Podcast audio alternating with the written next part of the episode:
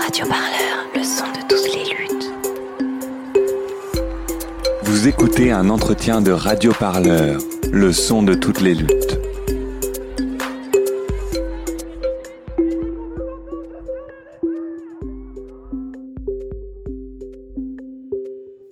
Souvenir de manif, euh, peut-être en... C'est vieux parce que je fais pas de manif, moi. Euh, dernière que j'ai faite, c'était en 2002, c'était l'élection euh, quand il y avait Le Pen au présidentiel.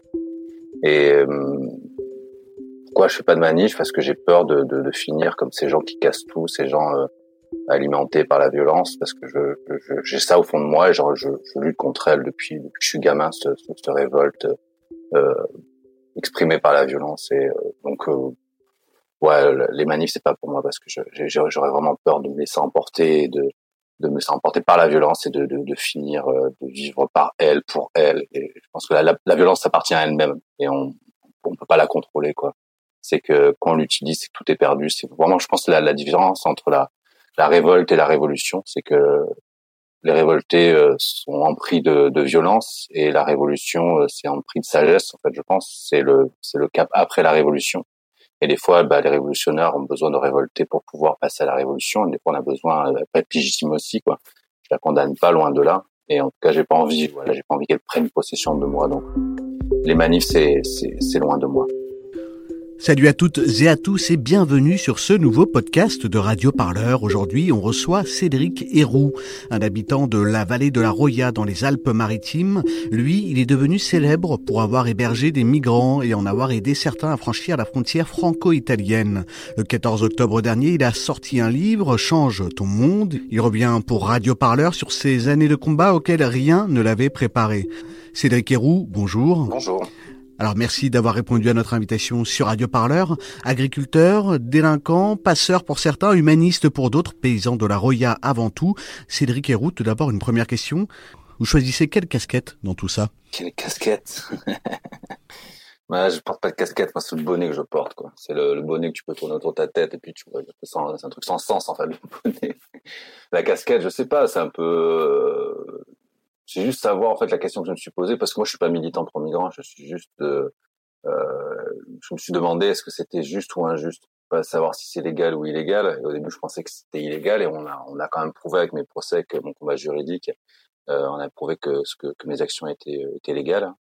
Et euh, donc la casquette, non, j'ai pas de casquette, c'est juste euh, peut-être euh, quelqu'un un peu de révolté par par l'injustice. Plus ça en fait, la réaction face à l'injustice, l'injustice en plus exercée euh, euh, par, le, par notre État, une, injustice qui met en danger euh, des gens, hein, des gamins, pas seulement des femmes, des, des, hommes, et qui voilà, c'est euh, cette révolte de de, bah, de la violence, euh, la violence de l'État quoi. Au moment se dire que bah, ton État, ton pays maltraite des gens et te demande d'être complice par ton silence, bah c'est voilà, c'est ça, c'est peut-être le bonnet de de l'insoumission ou de, de la lutte contre l'injustice. Paysan de profession? Paysan de profession, non pas du tout. Moi, je suis à la base, euh, j'ai un diplôme bac moins 4.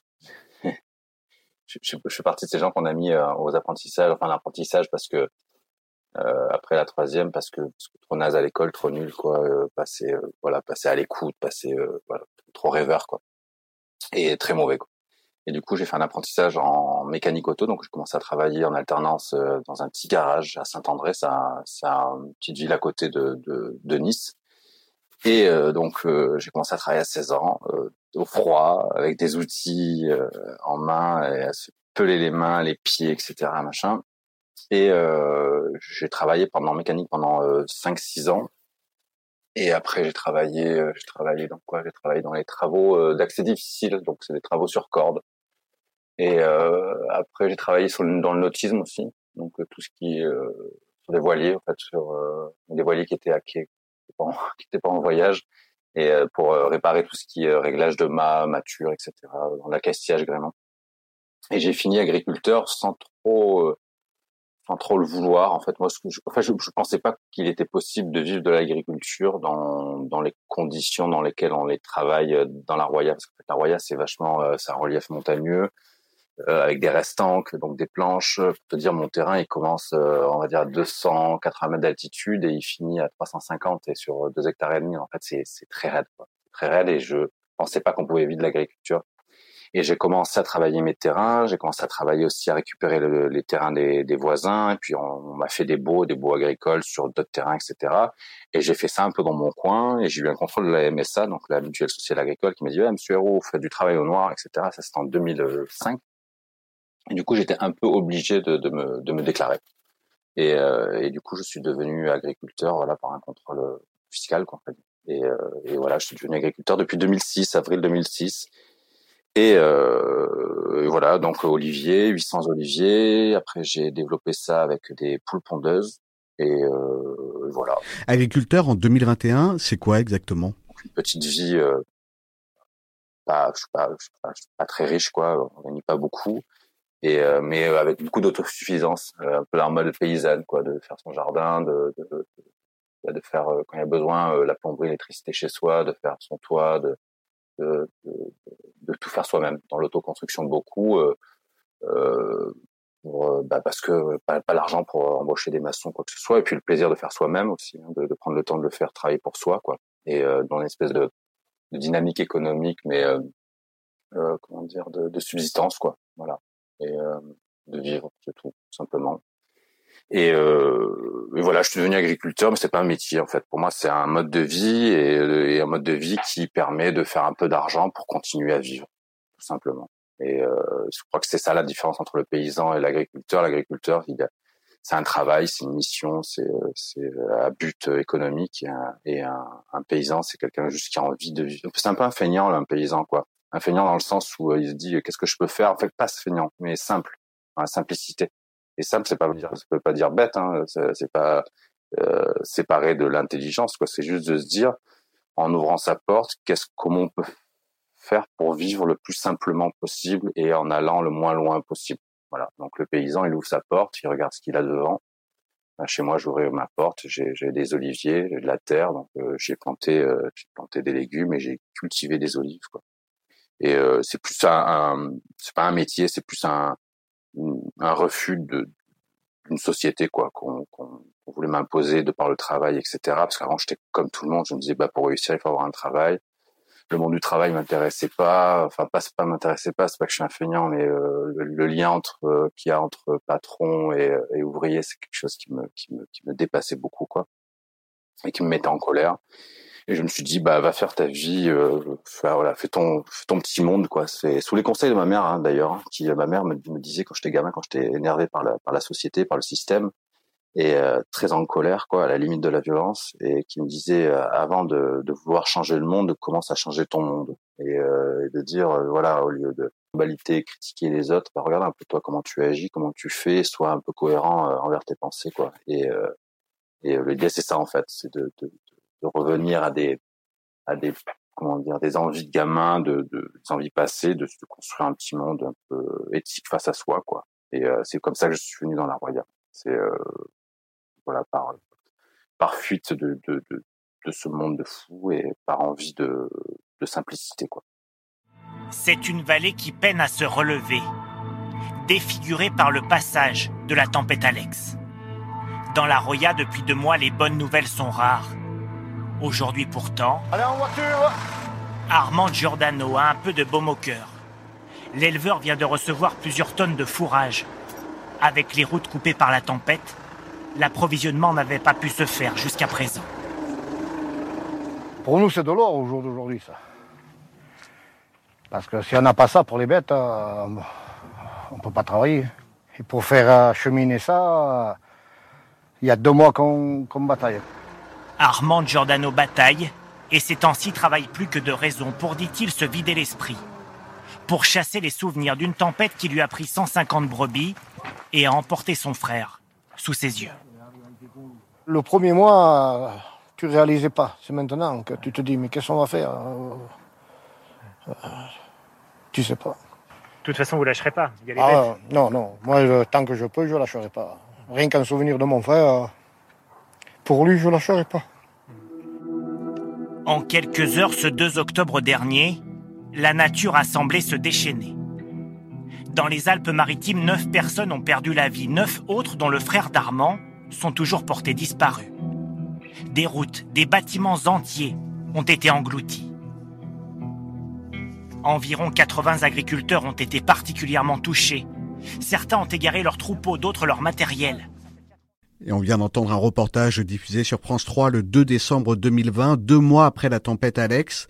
Les 2 et 3 octobre dernier, elle a dévasté trois vallées des Alpes-Maritimes, Vésubie, Tinée et Roya. Ces trois vallées ont été totalement dévastées, coupées du monde. Trois mois après le désastre, Cédric Héroux, quelles sont les nouvelles de votre vallée?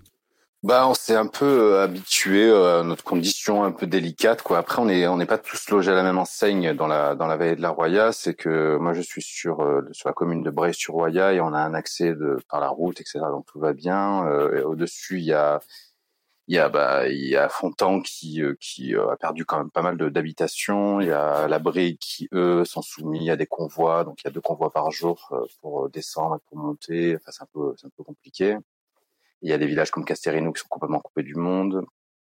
Il y a euh, donc c'est Putande aussi où c'est un peu délicat où il y a beaucoup de gens en fait qui ont plus de d'activité professionnelle parce qu'il y a les paysans, il y a les agriculteurs, il y a aussi euh, les, euh, les, les, les des gens qui ont leurs petites entreprises de maçonnerie ou de je sais pas de boiserie ou et, et donc les gens ont du mal à, à, à travailler, on s'y est un peu habitué et on s'y est un peu habitué et surtout il y a ce c'est aussi euh, esprit parce que les Alpes-Maritimes c'est un peu c'est un peu c'est une république à part entière. On appelle ça la République de la Côte d'Azur.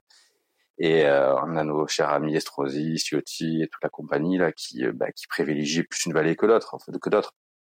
La, la Vésubie c'est une vallée où il y a la Tinée c'est une vallée où il y a euh, les stations de ski etc nous dans la, vallée de la Roya on a on a on a rien à vendre tu euh, on a que du rêve à vendre. L'agriculture ça ça jamais fait de fric et du coup, on est un peu quand même un peu, on se sent un peu délaissé quand même.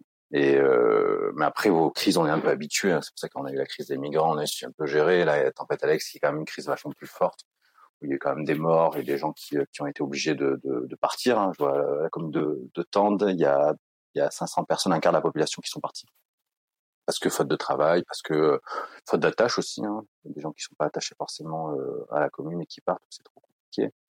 Et ce qui est compliqué, c'est qu'il y a aussi un, une sensation. Euh, donc, il y a des gens qui ont perdu du matériel pour qui c'est grave, et d'autres personnes qui ont qui ont perdu la confiance et qui ont qui ont peur.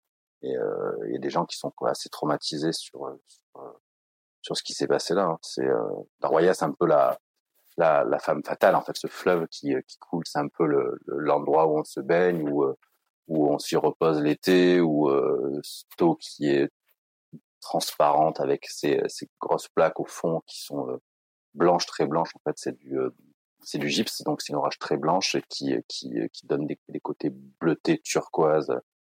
Et euh, c'est une eau qu'on boit, c'est une eau, on vit avec cette eau-là, quoi. Et puis d'un coup, elle se lève, elle arrache tout, les ponts, les routes, les maisons, et du coup, elle devient en furie, quoi. Et puis trois jours après, elle redevient au calme, doucement, et tout est cassé, quoi tout est cassé. Ce qui est assez dramatique, c'est que c'est qu'on voit au bord, des, euh, sur tous les bords de la Roya, des carcasses de voitures, des morceaux de plastique, des tuyaux, des et on s'aperçoit que ce qui est moche, c'est pas le, c'est pas le fleuve Roya, c'est pas, pas elle, c'est c'est l'homme qui vit autour, quoi, parce que tous les déchets, en fait, c'est des déchets humains, quoi. Et, euh, euh, c'est ça qui est un peu troublant, quoi, c'est de, voir un peu notre impact sur le, sur, voilà, sur le monde, sur la terre, sur le point de vue de l'environnement, quoi et de voir que tout est pété quoi et ouais c'est assez troublant quoi donc là on est en train de réfléchir de se dire ben euh, euh, pas envie de refaire les mêmes erreurs qu'on a faites avant euh, la façon de construire la façon d'appréhender mais euh, les grosses problématiques c'est que on donne pas on demande pas l'avis aux citoyens enfin aux gens de la vallée de la Roya quoi on demande l'avis à Veolia on demande l'avis à à, Vinci, à toutes ces boîtes là quoi, qui sont là pour faire du fric. Donc euh, là, les constructions redémarrent avec des systèmes de construction euh, qui sont qui ont l'air assez sommaires et euh, voilà c'est voilà c'est c'est encore un, prétexte pour faire du fric pour des grosses entreprises quoi. Et au lieu de travailler avec des entreprises locales ben c'est euh, travailler l'État fait travailler des grosses entreprises quoi. C'est toujours toujours la même chose quoi. En fait toujours cette mise en avant de, ce système euh, néolibéral ce, ces grosses entreprises qui voilà qui exploitent qui font du mal et qui font du fric quoi Les moments de crise, hein, comme toujours, c'est le moment aussi où se révèlent certaines solidarités. Ouais, par contre, ouais. Par contre, c'est ce qui était sympa, c'est le, le lendemain. Enfin, moi, j'étais un peu en guerre avec, euh, en dispute avec un, un voisin, donc une vieille embrouille de paysans de, il y a 10-15 ans, où on se disait plus trop bonjour ou de loin, quoi, sans trop discuter. Et puis euh, le lendemain de, de, de la tempête, bah, il a fallu se serrer les coudes parce que plus de route, plus de pont, etc. Et, euh, et du coup, on s'est pas mal aidé sur les, sur le, bah, pour, pour nourrir les poules. En fait, c'est le voisin en face, c'est un concurrent, c'est un mec qui fait le, la même activité que moi, donc des oliviers, des poules pondeuses. Donc ça a été de, de, bah, de, se, de se débrouiller entre nous pour euh, bah, pour acheminer le grain, etc. pour nourrir, pour nourrir les bêtes, quoi. Parce que ce qui a été, c'est, c'est vraiment, enfin moi je suis assez habitué à, à, à gérer des crises avec la, la, le côté des, des, de, la migration. On a on est habitué à voilà à se démerder le jour au jour, comme on fait. Voilà, il y a 200 personnes dans le jardin, machin, trouver les tentes, la bouffe, le truc. Presque c'est facile. Tandis que là, la tempête Alex, ce qui était compliqué, c'est que euh, tout était cassé et il y a d'un côté les véhicules qui sont bloqués, les poules, bah, il faut, faut leur faut trouver du grain, donc euh, il y a euh, les bergers avec leurs brebis qui ont leurs troupeaux coincés en haut des montagnes sans sans bouffe, sans sans rien. Enfin, il y a, y, a, y a donc comment on met les priorités, comment on s'organise, comment et puis on n'arrive pas les premières heures, les premiers jours, on n'arrive pas à trouver de décision et trouver de solution.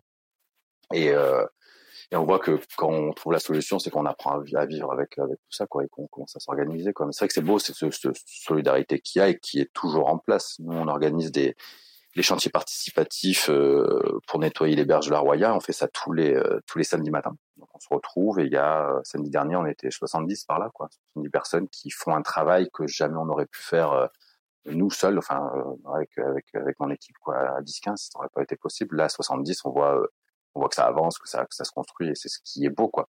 Et c'est, c'est dans les crises que l'homme montre aussi euh, euh, son côté le meilleur, quoi. C'est, c'est ce qui est beau dans les crises, quoi. C'est qu'on voit le fond de l'homme, quoi. C'est ça qui, euh, qui, est, qui est beau, quoi. On voit le pire et, le meilleur, quoi. On essaie de prendre le meilleur des, gens, quoi. Et non, c'est un, c'est un côté où c'est, il y a traverser des crises comme ça, il n'y a pas, il y a pas que du négatif, hein, il y a beaucoup de positif aussi, quoi. C'est ça, ça remet en question, ça, ça, ça rebat les cartes en fait on jette les dés quoi. Les les les parties sont sont rejouées. C'est ce qui met un peu en panique les gens mais moi c'est ce qui me plaît aussi quoi. C'est que des fois dans la vie on a des projets et euh, il arrive des trucs et puis on réalise que les projets qu'on avait ben ils n'étaient pas forcément adaptés à la réalité de la vie ou euh, ou pas essentiel. Ou alors qu'on se prenait la tête sur des questions sur des sur des bagarres ou sur des euh, je sais pas sur des, réflexions euh, et on, réalise que bah c'était pas essentiel. Et on revient à l'essentiel. Et ça c'est c'est assez beau quoi. Et par exemple, je vois, par exemple, euh, au niveau de la crise du, du, du Covid, euh, dans la Roya, bah, il y a absolument pas d'inquiétude sur le Covid. L'inquiétude, c'est savoir si euh, il va pleuvoir ou pas, si les passages à guet qui remplacent les ponts, là maintenant il y a des passages à guet, donc on traverse la, la Roya avec des espèces de grosses buses qui tiennent, en fait, qui partent à chaque crue, quoi. Donc c'est de se demander si s'il faut sortir les véhicules, s'il faut les laisser, s'il faut passer de l'autre côté, si et voilà, c'est des gestions différentes et du coup cette crise du Covid, bon, on la ressent même plus, on n'y fait même plus attention. Alors ils sont moins nombreux, hein, mais euh, comment les exilés ont vécu cette période de la tempête, Alex? Dans la Roya côté français, c'est euh, on a quasiment plus de personnes en migration qui arrivent. Quelques-uns, ça arrive que quelques-uns arrivent et tapent à notre porte, mais c'est assez rare. Et après du côté euh, du côté italien, donc à 26 000, euh, nous on fait des maraudes tous les soirs, donc on distribue à manger deux, deux fois par semaine, les mardis et les jeudis.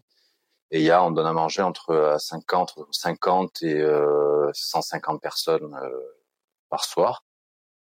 Et euh, après les nationalités, c'est très changeant, c'est très bizarre, quoi. C'est que c'est très changeant. Donc il y a un peu de tout, euh, même venu des Balkans des fois.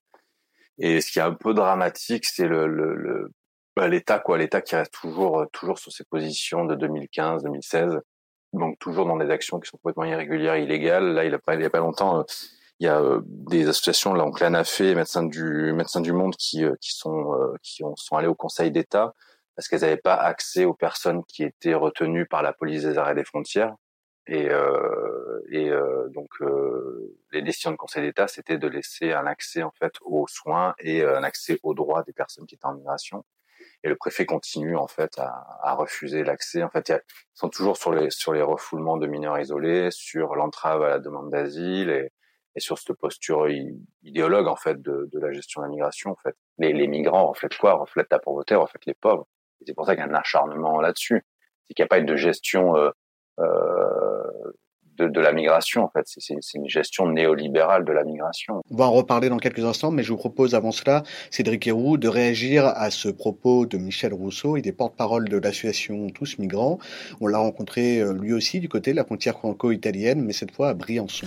La question de l'hospitalité, c'est une question qui concerne tous les citoyens. Si on laisse l'État, et seulement l'État, la charge de l'accueil des migrants, on passe complètement à côté du sujet. L'État, qu'est-ce qu'il va faire? Il va faire, il va avoir un raisonnement de technocrate.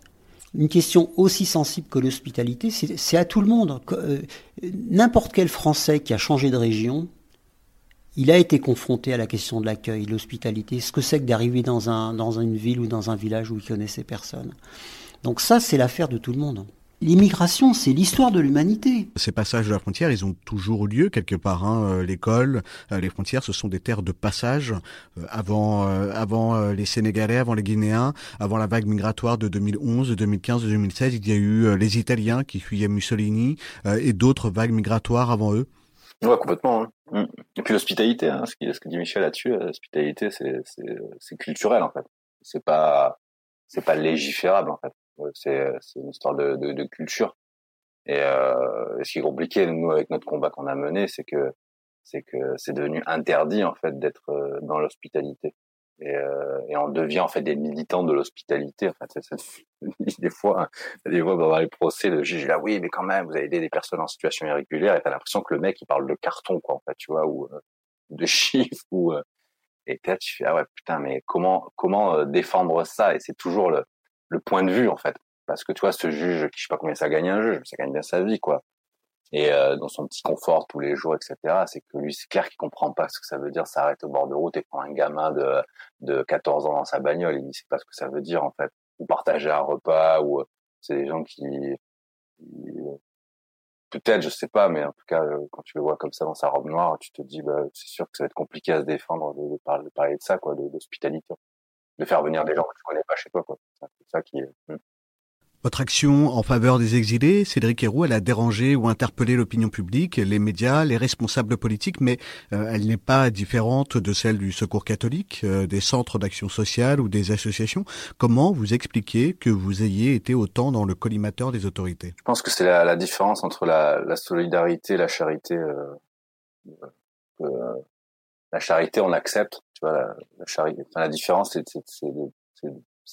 c'est pas pas de se mettre dans le bain en fait. La, différence, c'est que c'est de se retrouver un peu dans la même galère, pas dans la même position, mais dans la même galère. Et, euh, enfin, ce qui a dérangé mon cas, c'est le côté où, euh, où rien à foutre en fait, et euh, côté où, où rien rien ne m'arrêtera en fait.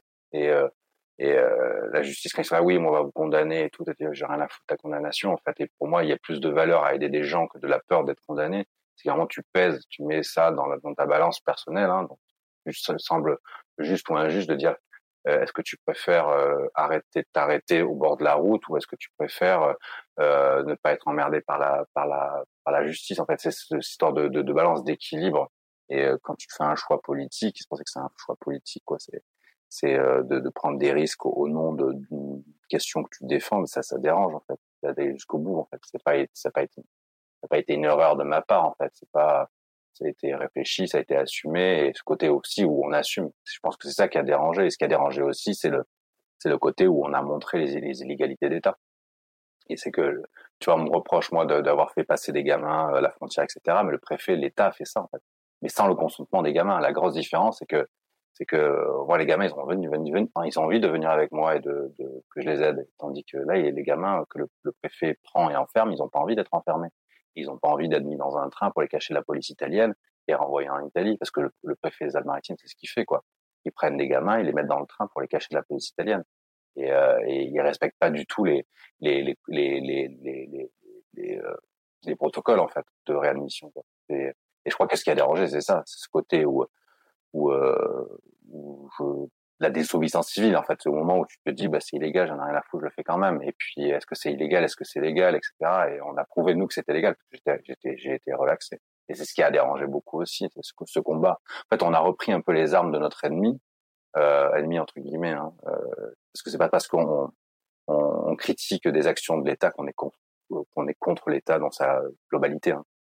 Et euh, c'est qu'on a pris un peu leurs armes, hein, qui est le côté juridique, le côté médiatique, euh, la communication, etc. Et on, a retourné cette arme contre eux. Quoi. Et c'est ce qui a, c'est ce qui a dérangé le système. Et aussi euh, pour ce côté aussi, je pense, qui est euh, pour les pour les journalistes et les médias, qui est vendeur, hein, l'histoire du paysan qui qui, qui lutte contre l'État, contre un préfet, c'est un peu David contre Goliath. Et, et c'est ce qui, ouais, ce, qui est beau aussi dans l'histoire, ce côté, ce côté-là. Il y a eu, Cédric Héroux, une guerre de l'image, une guerre des médias. Euh, vous avez choisi d'être médiatisé. Comment et pourquoi vous avez décidé de parler aux médias? Bah Parce que c'était les médias, ils servent à ça, en fait. Et, et j'étais vachement critiqué là-dessus. Vachement par des, par des groupes un peu plus radicaux que, que moi, un peu nos bordeurs, etc., qui sont un peu plus radicaux. Ils disent oui, tu travailles avec l'ennemi parce que les médias, c'est des vendus au pouvoir, ta, ta, ta, ta, ta, ta, ta, ta. Mais le, le média, en fait, c'est un porte-parole. Enfin, c'est pas un porte-parole, c'est un porte-voix. Et, euh, et c'est que c'est son rôle, c'est ça en fait, c'est de parler de la société. Et, euh, c'est, une responsabilité du média aussi de, de, parler de ce qui se passe dans la société et de, donner la possibilité à des gens qui ne sont rien de pouvoir dire des choses et de se mettre à, à, la hauteur de, de, ces personnes qui sont influentes, donc qui sont dans la politique, etc. Et, euh, c'est important aussi de prendre le micro pour, pour parler de ce qu'on a à dire et pour, dire tout ça. Mais au début, ça a été compliqué pour moi. C'est que au début, je m'écoutais parler, je me dit, putain, ça va pas, mon discours, il va pas, enfin, je parle mal, et il aurait fallu avoir plus de vocabulaire, ou je me sentais pas à la hauteur du tout. Et à un moment, je, me suis dit, il faudrait que je travaille ça, essayer de, mieux communiquer. Je me suis dit, mais après, euh, vouloir communiquer et finir par leur ressembler, euh, c'est pas le but du jeu non plus, quoi. C'est qu'il y a, un besoin aussi de la population de se sentir représentée. Et, euh, moi, j'ai essayé de, de, de, bah, d'être un peu le porte-parole de, de ces personnes qui, euh, qui hébergeaient ou ces personnes qui trouvaient bah, que tout ça n'était pas normal. Dans la façon dont on traite euh, euh, les personnes en, exil, que ce soit à Vintimille ou dans la Roya ou à Calais ou à Paris ou dans d'autres villes. Et j'ai essayé d'être le porte-parole de, ces gens-là et surtout le porte-parole des personnes en migration qu'on n'écoute jamais, qu'on n'entend pas, qu'on sait pas. Voilà. Et, et médiatiser, ça a été important, oui, pour dénoncer. C'est parce que de, de, faire ça dans son coin, dans la clandestinité, on aurait pu le faire longtemps, hein, tu vois. Mais au moins, moi, j'avais pas envie de faire ça toute ma vie, faire du passage de frontières et cacher des gens dans ma bagnole et, et cacher des gens dans, euh, dans des tentes chez moi. Je, non, j'ai envie de trouver des solutions parce que ça me plaisait pas de faire ça. Il y a rien, il y a rien de, de, bandant, de fascinant à, à, à, cacher un mec dans sa bagnole parce qu'il est noir et, euh, parce qu'on sait qu'un noir se fait contrôler par la police et euh, de participer à ça. Parce que quand on fait ça, on participe à ça. Quand on cache une personne parce qu'elle est noire dans sa bagnole et qu'on sait, on participe à ce, ce contrôle facial, ce racisme d'État. Et ce qu'il faut, en fait, ce que j'ai envie, moi, c'est de travailler sur l'accès à la dignité, en fait, et d'arrêter de, se, de, cacher des noirs dans la bagnole, mais justement que ces, que ces blacks puissent euh, rentrer sans mauvais jeu de mots, mais en montrant pas de blanche, quoi. Et, euh, et euh, c'est ça que j'ai envie de faire, quoi, c'est de faire évoluer le droit pour que pour que ces personnes puissent accéder euh, normalement à, à leur droit, qui est la demande d'asile ou la prise en charge pour les mineurs isolés. Il y a, il y a une rencontre en particulier hein, avec le New York Times euh, qui a été assez fondamentale dans votre choix. Hmm. En fait, ce qui s'est passé, euh, il, y a, euh, y a Nathalie Masseglia de Royal Citoyenne qui s'occupe un peu de la, de la com, tout ça, qui, euh, qui m'appelle. C'est juste après la décision que j'ai eue de, de médiatiser, d'ouvrir chez moi aux journalistes, etc. Et elle me dit, ben il y a euh, Adam Nossiter du New York Times qui aimerait bien passer chez toi, etc. Machin, nan, Euh, donc moi, le New York Times, je connaissais un peu comme tout le monde connaît, mais je je, parle pas l'anglais, donc je le lis pas, donc parce que je comprends rien. Et euh, il y a ce gars qui vient, qui parle assez bien français, qui vient, un mec qui fait un peu bourge, quoi. C'est un mec qui petite chemisette blanche, euh, petit pantalon, petite chaussure, euh, et qui, euh, qui, donc qui vient à la maison. Et donc je lui explique ce qui se passe, donc je parle les mineurs et tout, machin, nan, C'est à l'époque que je faisais plus de passage de frontières, où en fait où les, gamins arrivaient chez moi. Et une fois chez moi, il fallait détourner les contrôles policiers pour pour aller jusqu'à Nice ou ou dans d'autres villes ou voire même dans d'autres pays quoi, Belgique ou Suisse ou Allemagne et euh, donc j'explique tout ça et ce mec, le, Adam, regardait un peu enfin, sans me voir, j'avais l'impression, ou n'écoutait pas, ou je, mais je comprends ce que je dis ou quoi. Et euh, donc il devait rester l'après-midi. Après, euh, fin d'après-midi, excusez-moi, mais est-ce que je peux rester un peu plus de temps chez vous et faire venir un photographe? Je dis bah, bah si tu veux, ok. Le mec il se prend une, une chambre d'hôtel et il fait venir son photographe. Donc c'était Pierre Turgeman, Turgeman, un truc comme ça.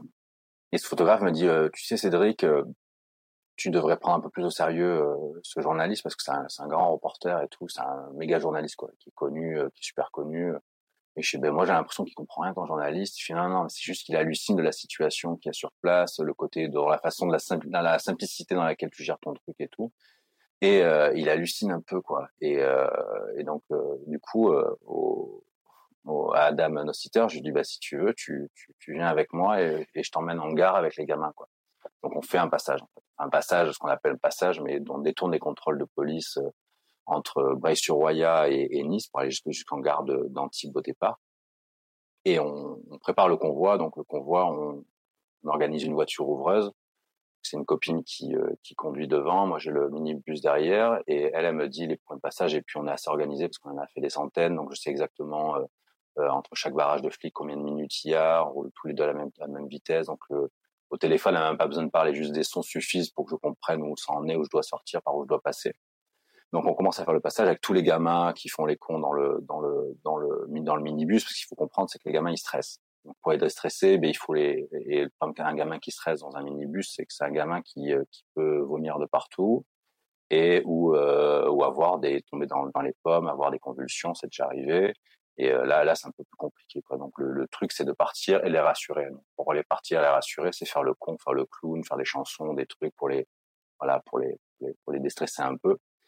Et, euh, et on part. Donc euh, et, et du coup, on devait sortir, faire sortir Monaco. On n'a pas pu. Donc du coup, parce qu'il y avait des flics, donc juste sortir à Menton. Donc c'était un peu, un peu plus récent. On a dû, on a dû détourner notre parcours qui était, qui était pensé un peu avant, quoi. Et euh, donc c'est une journée un peu compliquée. Puis après on arrive, on arrive à, détourner tous les contrôles de, flics, ce qui est pas très compliqué en soi. Hein. Et on arrive en, en gare d'Antibes, donc encore bourré de flics. Donc c'est une journée où il y avait pas mal de flics de partout. Et on finit à Cannes et euh, et là il y a des agents de la sécurité la SNCF qui sont là et qui euh, qui me voient débarquer avec euh, tous ces jeunes blacks et euh, et qui commencent à passer un coup de fil. Et je demande aux au photographe, à Pierre, de, rester vers les, les, les, les, surveillants, là, savoir un peu à qui ils appelaient, ce qu'ils disaient, etc. Et en fait, ils sont en train d'appeler euh, la police ferroviaire. Donc nous, on attend le train avec les gamins, et d'un coup, la police ferroviaire vient vers nous en courant, on se prend la tête et tout machin. Euh, euh, lui dis, ça y est, tu vois, tu vois, tu vois quatre noirs sur ton quai, euh, tu paniques, etc. Donc on se pousse, on en vient presque au point. Et après, il y a, Pierre qui crie vite, il y a les flics, il y a les flics, il y a les flics. Donc on part dans cette, de cette gare euh, en courant euh, avec les gosses, quoi. Et la gare de Cannes, c'est une, gare un peu bourge, quoi. Donc il y a, les plaques, les, les marches en marbre, il y a les touristes qui sont là avec leurs petits euh, matelas gonflables pour aller à la plage. En fait, c'est la vie normale de la Côte d'Azur, quoi. Tu vois le côté bling bling, etc. Et toi, toi, tu débarques avec tes des grosses godasses pleines de boue et, euh, euh, la dizaine de gosses. Euh, et donc on part en courant. Et hop, on monte les marches de la gare et tout, on arrive sur le parking d'en haut. On démarre, on trace, et puis je regarde dans le dans le miroir intérieur, enfin dans le miroir, dans le, rétroviseur intérieur, il y a y a un gamin à l'arrière qui, euh, je reconnais pas. Je me touche, je dis, putain, je me rappelle plus de sa gueule et tout. Et en fait, c'est un gosse qui était dans le un black hein, toujours qui était dans le dans la gare de Cannes et il a vu euh, tous ces jeunes érythréens courir après, enfin partir avec moi. Il dit bon à mon avis là-bas c'est un bon plan avec tous les flics dans cette gare. Et puis euh, le gamin nous a suivis et, euh, et, on a fini par les lâcher dans une autre gare. On allait juste dans le Var, dans une autre gare dans, le, dans le, Var, leur chemin euh, et relayés par d'autres assauts, etc. Et donc du coup le journaliste du New York Times il est là, il se dit ah ouais quand même. Quoi. Et il sort son article de de presse et il compare euh, la Seconde Guerre mondiale euh, avec euh, avec euh, le traitement en fait, des Juifs dans la Seconde Guerre mondiale, avec le traitement des migrants. Et là, à l'époque, c'est comme comme ministre de l'Intérieur, il y avait Valls et ça, il apprécie pas du tout. Et en fait, c'est à, ce moment-là où où, où le préfet le, et le, le, le, le, ministère public fait tout pour m'arrêter en fait. Et à partir de ce moment-là, là, c'est ça devient vraiment le, la guerre en fait où je finis tout le temps garde à vue, où euh, il y a des flics qui se postent autour de chez moi, où euh, les mises sous écoute et, euh, et c'est vraiment la, la, la, grosse la grosse pression qui arrive quoi. C'est à partir de ce moment-là. Au-delà du discours, que ce soit euh, sur la question de l'accueil des migrants et des migrantes, la gestion du Covid ou la défense même de la culture, on a l'impression que l'opposition de gauche n'arrive pas à apporter une alternative en France. Euh, elle subit plus qu'elle ne propose. Elle, elle se borne à subir en fait les événements euh, et à y réagir, comme après l'évacuation d'un camp de migrants, place de la République à Paris, où les images de l'intervention de la police avaient beaucoup choqué dans les médias. Bah pour moi, je, moi je compare la, la, la gauche à un, un surfeur niçois. Tu vois, je sais pas si tu es déjà allé à Nice sur la sur la sur la mer là, c'est c'est une mer toute plate, il y a pas du tout de vagues. Et en fait, le, le, le surfeur niçois, il est là, il attend pendant euh, des jours, des mois, voire des années qu'il y ait une vague et il a surfé sur la vague. Et en fait, le problème, c'est que la vague, c'est pas lui qui l'a fait en fait, hein. c'est la vague de droite en fait. Et lui il surfe sur la vague de droite comme ça pour arriver un peu où la vague l'emmènera. Et il a l'impression de vivre comme ça. Et, euh, et c'est vrai que ça manque en fait d'avoir des, des manifs pour, tu vois ce que je veux dire, une manif pour une cause, une manif pour des idées, une manif pour des programmes, pour un programme, et pas une manif contre. Parce que des fois, à force de manifester contre et de, et de garder un peu les miettes de ta pseudo victoire, euh, euh, et de, et, mais n'empêche, tu vas quand même dans le sens, quoi. Tu vois, te dire, t'as l'impression de que la gauche est en train de dire, ouais, c'était mieux avant. Oui, mais là, on nous met une vraie réforme, on est contre la réforme. Bon, on a perdu la moitié, mais, mais, enfin, tu vois, ce côté un peu euh, d'avoir peur de porter des idées, de, du manque de confiance. Et je me rappelle en, en 2016, euh, quand, quand il y avait tout ce problème de, gestion de, de, flux migratoires, etc., machin, c'est qu'il y a personne qui ouvrait sa bouche, quoi à gauche, il y a personne qui ouvre sa bouche quoi. Sur euh, sur même maintenant quoi, ils sont tous fébriles. Et moi quand j'entends, euh, euh, tu vois, Ruffin, la France insoumise parler de rétablissement de contrôle aux frontières, tu dis non mais pas vous, m'arrêtez un peu quoi. C'est ce côté, c'est la carte un peu, c'est le mantra, c'est dire fermeture des frontières, c'est le, en fait c'est l'espèce de clé qui réparera tout parce qu'on on, on, va on va grâce à la fermeture des frontières, on va lutter contre l'exil fiscal, on va lutter contre le réchauffement climatique, on va lutter contre les passeurs, mais c'est n'importe quoi en fait. Tu vois, c'est moi je la vis la, la fermeture des frontières elle est depuis 2015. Et ce qui est fou, c'est que même le, Front National euh, en parle. Oui, euh, il faut que la fermeture de frontières, mais ça fait depuis 2015 que la fermeture de frontières elle, s'exerce. Donc euh, euh, elle y est depuis depuis depuis bientôt six, ouais, depuis six ans. Et, euh, c'est pour ça que la gauche, en fait, des, des valeurs de gauche, ben c'est compliqué à avoir dans un monde néolibéral parce que quand tu regardes la gestion euh, euh, médiatique ou l'éducation, etc. En fait, c'est toutes des manières de, gestion euh, néolibérale. Tu vois, la gestion du Covid, c'est une, gestion néolibérale de lutte contre le Covid. C'est pas une, gestion contre le Covid. Et on le voit, tu vois, on ferme euh, les théâtres, les cinémas, mais on garde. Et je crois que c'est assez emblématique le, histoire de, lutte contre le Covid, quoi. Et on garde les, les, les supermarchés ouverts. C'est pour ça que c'est une gestion néolibérale de lutte contre le.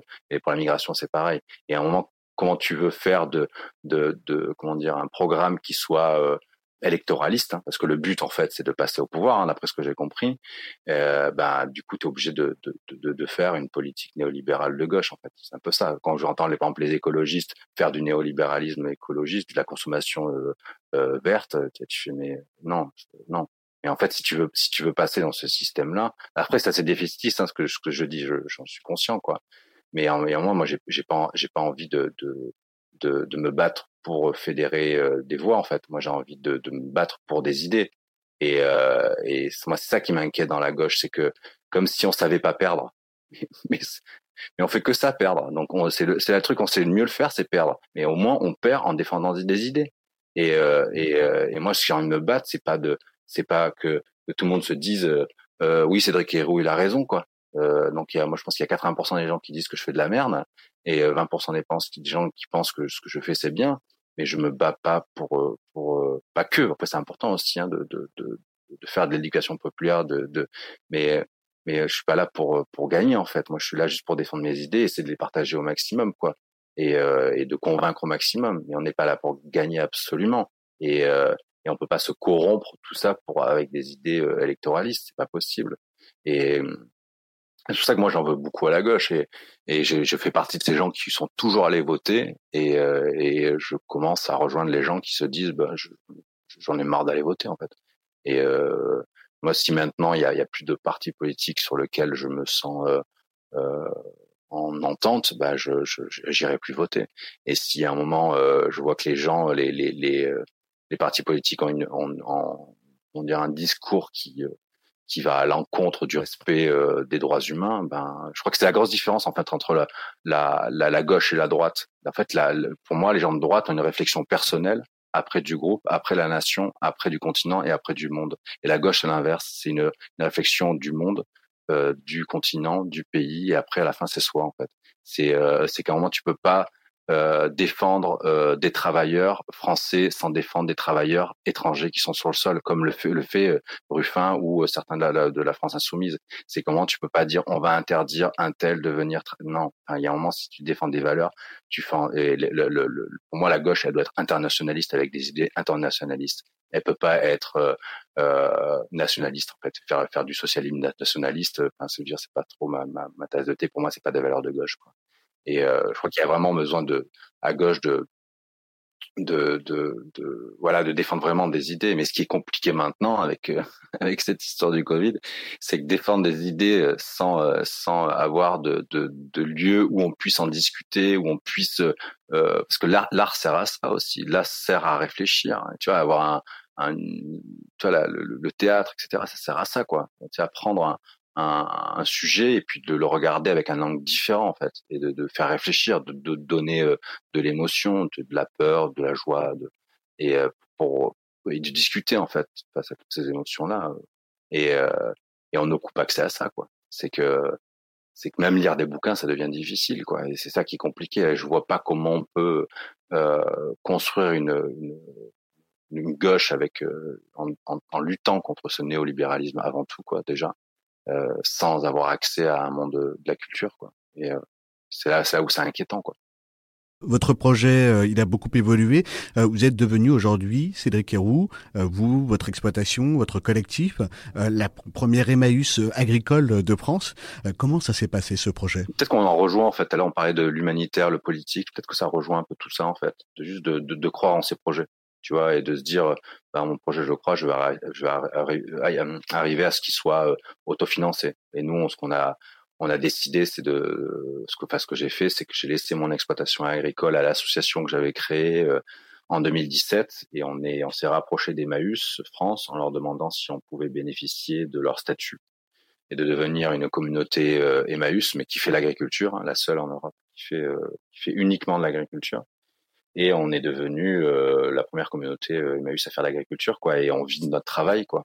Et, euh, et ça qui est beau enfin moi c'est ça que j'aime dans ma vie c'est c'est euh, tu vois euh, de passer d'un procès ou d'un plateau de télé ou de d'aller de, de, à Paris pour faire de la com parce que ça m'arrive et puis après le, le, lendemain finir à aller récolter des olives ou planter des patates ou tu vois et, et ce côté J'aime bien ce côté où on revient un peu à la source, à l'essence, et surtout on, vit, on travaille en accord avec nos principes et nos idées, en essayant d'être co cohérent au maximum.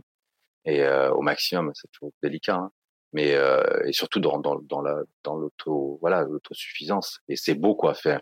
Moi, je vois de voir des, gens à la maison qui sont dans la plus grande des précarités, qui ont bouffé toute leur vie de la merde, mais vraiment de la merde en boîte. On l'a vu hein, pendant le la tempête Alex, tous les dons, etc. On nous donne la bouffe de merde, comme si, enfin, vraiment, c'est, c'est ça la charité en fait, c'est de donner de la bouffe de merde aux gens, quoi. Et là, les gens, ils, ils mangent des produits que même, euh, même dans les plus gros restos euh, monégasques, ils en mangent pas, quoi, parce que euh, manger de la tomate fraîche euh, sans pesticides du tout, sans sans engrais qui pousse au fumier, au soleil, même pas en serre, en plein champ, etc. Tu cueilles, tu coupes, tu manges avec de l'huile d'olive locale, etc. C'est, ça. C'est ça qui est beau, quoi. C'est que tu te dis, ben, on a réussi à construire, c'est petit, c'est rien. Tu vois, on, prend en charge euh, les 10 personnes, quoi. On prend en charge, c'est pas en charge même, ben, de vivre de ça, quoi. De vivre de leur combat, ben, vivons, vivons du combat et soyons heureux en, en, luttant. Et pas que ça soit une lutte euh, triste, morose et, et de dépressif, quoi. C'est que le militantisme, il faut que ça plaise. Si ça plaît pas, il faut pas surtout pas le faire.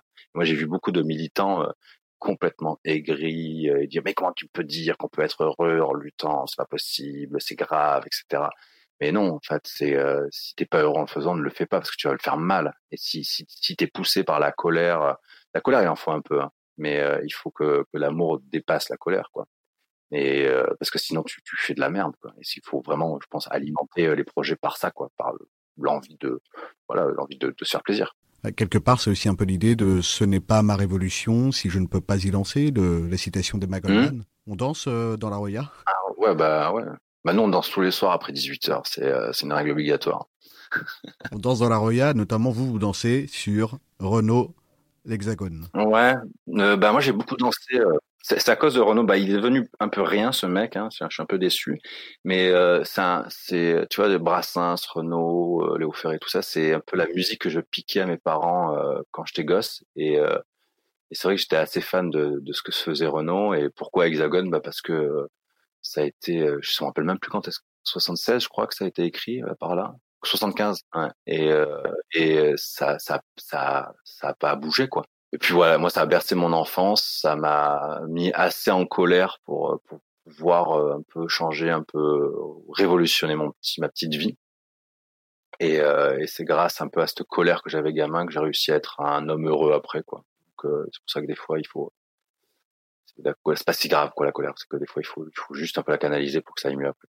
Et, euh, et Renault, ouais, les, chansons de Renault m'ont aidé à faire ça quoi. Bon après je suis déçu comme tout le monde de ce qu'il est, de, ce qu'il est devenu. Mais en tout cas, ouais, Hexagone, ouais, ça me parle. Ouais. Merci beaucoup, Cédric Héroux. Ben, merci à vous, avec plaisir. Radio Parleur, le son de toutes les luttes. Écoutez-nous sur radioparleur.net. Ils s'embrassent au mois de janvier car une nouvelle année commence. Mais depuis des éternités, elle a pas tellement changé la France. Passent les jours et les semaines, y a que le décor qui évolue. La mentalité est la même, tous des tocards, tous des faux culs. Ils sont pas lourds en février à se souvenir de Charonne, des matraqueurs assermentés qui fignolèrent leur besogne. La France est un pays de flics, à tous les coins de rue y en a pour faire régner l'ordre public, ils assassinent impunément. Quand on exécute au mois de mars de l'autre côté des Pyrénées un anarchiste du Pays Basque pour lui apprendre à se révolter. Ils crient, ils pleurent et ils s'indignent de cette immonde mise à mort. Mais ils oublient que la guillotine chez nous aussi fonctionne encore. Être né sous le signe de l'hexagone, c'est pas ce qu'on fait de mieux en ce moment. Et le roi des cons sur son trône, je parierais pas qu'il est allemand. On leur a dit au mois d'avril à la télé, dans les journaux, de pas se découvrir d'un fil que le printemps c'était pour bientôt. Les vieux principes du XVIe siècle et les vieilles traditions débiles, ils les appliquent tous à la lettre, ils font pitié ces imbéciles. Ils se souviennent au mois de mai d'un sang qui rouge et noir, d'une révolution manquée qui faillit renverser l'histoire. Je me souviens surtout de ces moutons effrayés par la liberté, s'en allant voter par millions pour l'ordre et la sécurité. Il commémore au mois de juin débarquement de Normandie. Il pense au brave soldat ricain qui est venu se faire tuer loin de chez lui. Ils oublient qu'à l'abri des bombes, les Français crient et vivent Pétain, qu'ils étaient bien planqués à Londres, qu'il n'y avait pas beaucoup de Jean Moulin. Être né sous le signe de l'hexagone, c'est pas la gloire en vérité. Et le roi des cons sur son trône, me dites pas qu'il est portugais. Ils font la fête au mois de juillet en souvenir d'une révolution qui n'a jamais éliminé la misère et l'exploitation. Ils s'abreuvent de balles populaires, feux d'artifice et de flonflons. Ils pensent oublier dans la bière qu'ils sont gouvernés comme des pions. Au mois d'août, c'est la liberté. Après une longue année d'usine, ils crient vive les congés payés. Ils oublient un peu la machine. En Espagne, en Grèce ou en France, ils vont polluer toutes les plages et par leur unique présence abîmer tous les paysages. Lorsqu'en septembre on assassine un peuple et une liberté au cœur de l'Amérique latine, ils sont pas nombreux à gueuler. Un ambassadeur se ramène, bras ouverts, il est accueilli. Le fascisme, c'est la gangrène à Santiago comme à Paris. Être né sous le signe de l'hexagone, c'est vraiment pas une sinécure. Et le roi des cons sur son trône, il est français, ça j'en suis sûr. Fini les vendanges en octobre, le raisin fermente en tonneaux. Ils sont très fiers de leur vignoble, leur côte du Rhône et leur Bordeaux. Ils exportent le sang de la terre un peu partout à l'étranger. Leur pinard et leur camembert, c'est leur seule gloire à s'étarer.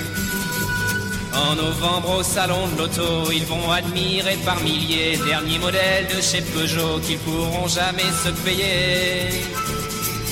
La bagnole, la télé, le tiercé, c'est l'opium du peuple de France. Lui supprimer, c'est le tuer, c'est une drogue à accoutumance. En décembre, c'est l'apothéose, la grande bouffe et les petits cadeaux. Ils sont toujours aussi moroses, mais y a de la joie dans les ghettos. La terre peut s'arrêter de tourner, ils rateront pas leur réveillon. Moi je voudrais tous les voir crever, étouffés de lindos marron. Être né sous le signe de l'hexagone, on peut pas dire que ça soit pendant. Si le roi des cons perdait son trône, y aurait 50 millions de prétendants.